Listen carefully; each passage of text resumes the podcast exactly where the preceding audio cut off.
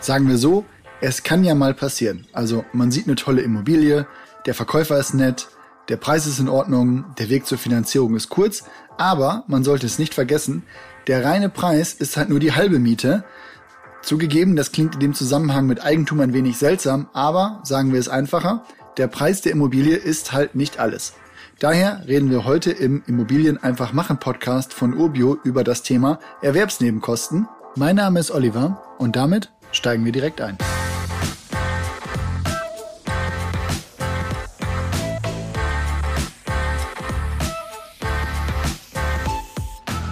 Nina, mit dem Kaufpreis ist es noch nicht getan, aber da erzählen wir vermutlich den wenigsten HörerInnen etwas Neues. Also, warum hältst du das Thema für interessant?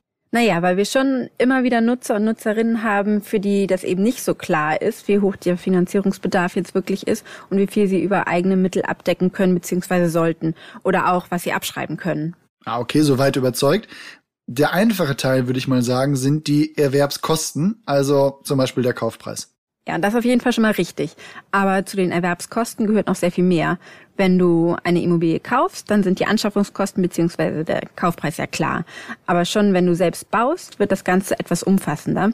Dann gehören zu den Erwerbskosten nämlich die Anschaffungskosten für das Grundstück und die Herstellungskosten für den Neubau. Also sowas wie Baumaterial und Löhne. Und auch die Erschließungskosten kommen dann auf dich zu. Also Strom, Wasser, Gas, Internet. Genau. Und wenn auf dem Grundstück noch ein Haus steht, das abgerissen werden soll, sind da auch noch die Kosten für den Abriss und die Bauschuttbeseitigung oder die Kosten für die Außenanlagen. Also der Garten und so weiter. Das fand ich in meinem Freundes- und Bekanntenkreis immer, sagen wir, erschreckend teuer. Ja, glaube ich. Und da bist du wahrscheinlich auch nicht der Einzige. Aber da wird halt eine große Menge Erde bewegt und auch die Preise für Bepflanzung, Zäune und Terrassen werden gern mal unterschätzt. Da ist man eigentlich immer im mittleren bis oberen fünfstelligen Bereich bei einem Einfamilienhaus. Ja, okay, man will aber ja auch nicht auf einem unordentlichen Acker sein Traumhaus hinstellen. Thema Ordnung ist ein gutes Stichwort. Wenn du eine Bestandsimmobilie kaufst, dann sind auch die Kosten für Sanierung und Modernisierung Teil der Erwerbskosten. Also zum Beispiel ein neues Dach, weil das alte undicht ist, oder eine neue Heizung, weil die alte halt nicht mehr geht. Und auch die Kosten für die Renovierung, also quasi die optische Aufwertung und Verbesserung, zählen zu den Erwerbskosten. Ja, wenn man sich anguckt, was so ein neues Bad kostet, dann spricht man da auf jeden Fall auch schnell nicht mehr über Kleingeld. Na, da hast du dir aber mal direkt den teuersten Raum ausgesucht, wenn man das jetzt mal auf die Kosten pro Quadratmeter berechnet. Vielleicht noch abgesehen von der Küche. Ja, apropos Küche, hm, eine neue Einbauküche oder Möbel, wie steht's denn damit? Ja, kann man auch zu den Erwerbskosten dazuzählen und erhöhen den Finanzierungsbedarf. Ebenso wie die Kosten für den Umzug. Was mir aber gerade noch einfällt zum Thema Selbstbauen, Gebühren für Genehmigungen oder Bodenvermessung oder Gutachten, die gehören auch zu den Baunebenkosten und damit zu den direkten Erwerbskosten. Also wenn wir damit die Erwerbskosten abgeschlossen haben, um was muss ich mir dann noch Gedanken machen? Hier kommen jetzt die Erwerbsnebenkosten ins Spiel, genauer gesagt die direkten und die indirekten Kaufnebenkosten. Mit welchen würdest du gern anfangen? Ah, starten wir mit den direkten. Also mein erster Tipp hier, Grunderwerbssteuer. Jo, die zählt dazu und liegt ja schon mal zwischen 3,5 Prozent und 6,5 Prozent des Kaufpreises, je nach Bundesland. Gleiches gilt übrigens auch für die Maklercottage, die dir vermutlich als nächstes eingefallen wäre, oder? Ja, erwischt. Was ist dann mit Grundbuch und Notar? Okay, da wird die Aufteilung schon wieder etwas komplizierter. Aber ähm, was du dir merken kannst, alles, was mit dem direkten Erwerb zusammenhängt, sind die direkten Erwerbsnebenkosten also beim Notar bzw. der Notarin, die Beurkundung und der Kaufvertrag. Beim Grundbuch ist es die Eigentumsumschreibung und bei den Grundpfandrechten sieht es dann aber schon wieder anders aus. Also, damit wir da jetzt mal alle mitnehmen, gehört ja jetzt auch nicht gerade zum aktiven Sprachgebrauch. Mit einem eingetragenen Grundpfandrecht sichert also der oder die Gläubigerin, also nehmen wir mal in meisten Fällen die Bank, die Forderung gegenüber dem oder der Immobilienkäuferin ab. Also ganz einfach ausgedrückt, eine Hypothek oder eine Grundschuld wird eingetragen. Ja, richtig. Die Kosten für die Bestellung der Grundpfandrechte durch den Notar oder die Notarin und die Eintragung der Grundpfandrechte durch das Grundbuchamt sind indirekte Erwerbsnebenkosten. Ebenso wie die Auflassungsvormerkung in diesem Fall. Also dann ist es bei den indirekten Nebenkosten jetzt also so, dass die alle mit der Finanzierung zu tun haben. Ja, der Eindruck täuscht dich da auch nicht. Das ist tatsächlich so. Dazu gehören neben der Auflassungsvormerkung und der Eintragung der Grundpfandrechte dann auch solche Themen wie Bereitstellungszinsen, Bauzeitzinsen und Zwischenfinanzierungszinsen. Also diese drei Zinsen am Ende, die musst du mir noch mal kurz aufdröseln. Nehmen wir jetzt mal die Bereitstellungszinsen. Das ist ja praktisch die Gebühr, die ich zahle, wenn das Darlehen bereitgestellt ist, aber von mir aus welchen Gründen auch immer nicht abgerufen wird. Ja, genau. Das sind in der Regel 0,25 Prozent pro Monat. Du hast zwar normalerweise eine bereitstellungsfreie Zeit, aber auch die endet halt irgendwann. Bauzeitzinsen sind für den Neubau besonders relevant. Das sind dann die Zinsen für die Darlehensanteile, die schon während der Bauzeit ausgezahlt werden. Bei einem Neubau rufst du ja das Darlehen nicht ganz am Anfang oder ganz am Ende komplett ab, sondern machst das je nach Baufortschritt.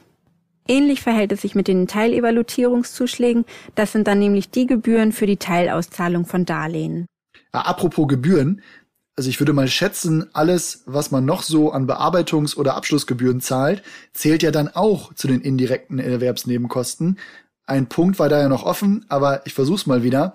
Zwischenfinanzierung klingt ja dann doch recht, ja, wieder logisch herleitbar. Also die Zinsen, die ich zahle, wenn ich zwischen zwei anderen Darlehen oder einem Verkauf halt zwischenfinanzieren muss.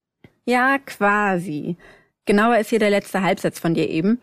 In der Regel kommt es ja zur Zwischenfinanzierung, wenn deine Eigenmittel zur Ablösung eines Darlehens noch nicht da sind.